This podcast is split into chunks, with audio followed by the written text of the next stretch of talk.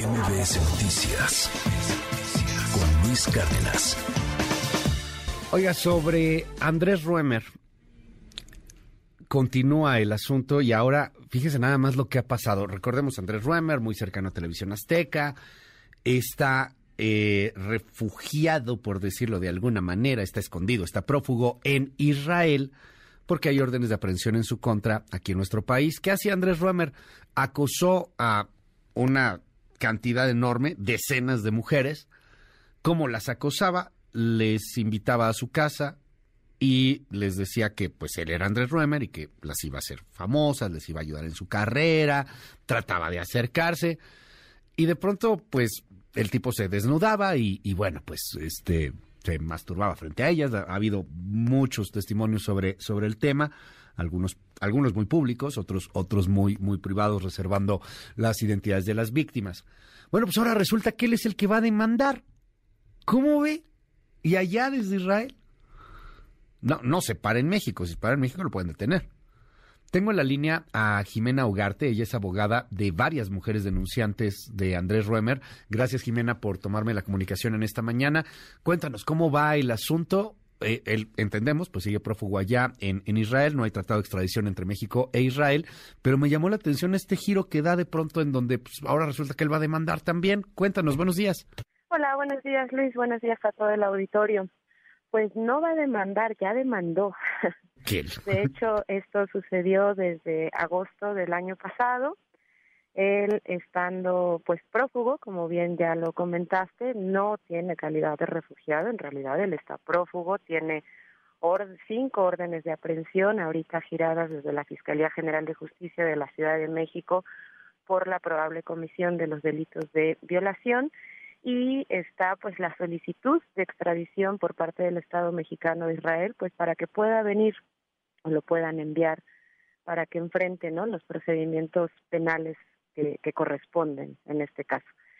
Sin embargo, pues como bien también comentabas al inicio de, la intervención, pues desde allá, ¿no? Haciendo uso todavía de su poder económico, político, burlando a las autoridades nacionales, burlando a la justicia mexicana y burlando sobre todo a las mujeres que le denunciaron, pues litiga a distancia y no necesita presentarse eh, ni para interponer la demanda, esta demanda de carácter civil que es por daño moral, por daño a la propia imagen y a la vida privada. Esos son los tres elementos que él está considerando que, que le fueron vulnerados. Eh, no la presentó, digamos, con su firma, la presentó a través de un poder notarial, ha conseguido otros poderes notariales a través de Zoom, ¿no? Eh, entonces, bueno, pues eh, el tema es que en este momento él decide, a pesar de que existen más de 60 denuncias públicas en su contra, como bien comentaste, algunas de ellas con nombre y apellido de las víctimas, otras de ellas que decidieron resguardar su identidad, eh, decide demandar a una sola y decide demandar a la periodista incluso tratando de engañar a la justicia, tratando de engañar a las jueces y a la sociedad en general, eh, diciendo que ella hizo estas manifestaciones públicas en uso claramente de su libertad de expresión como periodista, lo cual es falso. Ella y todas lo hacen como víctimas, lo hacen desde su propia experiencia, desde una vivencia que tuvieron con él y claramente desde un uso a su libertad de expresión para poder señalar hechos que ellas consideraron y consideran que vulneraron sus derechos humanos. O sea, todavía utiliza el asunto de la libertad de expresión diciendo la periodista además me está como difamando, o sea, lo, entiendo de, esa manera. Básicamente sobre eso. Eh, digamos ahora la, la, paradoja del asunto es que el agresor se convierte en víctima de las propias mujeres a quien agredió, así está este país. Y el tema que a nosotros nos parece muy delicado, este, Luis, si me permites decirlo, pues es que esto se permite, ¿no? Él, él, él, insisto, no está en calidad de refugiado, no se fue a vivir a Israel, él está prófugo de la justicia mexicana y aún así desde allá él puede estar litigando. Las mujeres que decidieron presentar una denuncia formal en su contra no han podido avanzar absolutamente nada de sus procedimientos porque él no está aquí, pero ella sí. Ellas sí están aquí enfrentando todas estas situaciones y ahora una de ellas, y me parece que las afecta a todas, eh, pues está eh, con la posibilidad de tener una sentencia que no le sea favorable y que implique, por un lado, eh, el tener que hacer una erogación económica, porque, bueno, finalmente una demanda de este tipo se disminuye en última instancia formalmente a una cuestión económica, pero a nosotros nos parece que tiene un asunto simbólico y político de mucha más trascendencia que es el hecho de que eh, un agresor prófugo de la justicia litigando a distancia puede obtener un beneficio jurídico y las víctimas no pueden obtener justicia justamente por lo mismo. Oye, en torno a esta demanda, déjame hacerte, no sé si, si se pueda decir y si es eh, y si lo pide o no lo pide en la demanda, eh, ¿hay, ¿hay una cantidad de lo que está pidiendo? Entiendo que al final es un juez si pierde el que determina, pero no no dice cuánto, no. No, no, no, en, realidad pues lo que se expresa en la demanda es una serie de hechos que él considera que vulneraron su vida privada, su propia imagen, su, le causaron daño moral. Eh, a nosotras, y eso me permito decirlo como una opinión jurídica propia, me parece que es una demanda técnicamente mal elaborada, pero bueno, finalmente yo no soy la que va a resolver.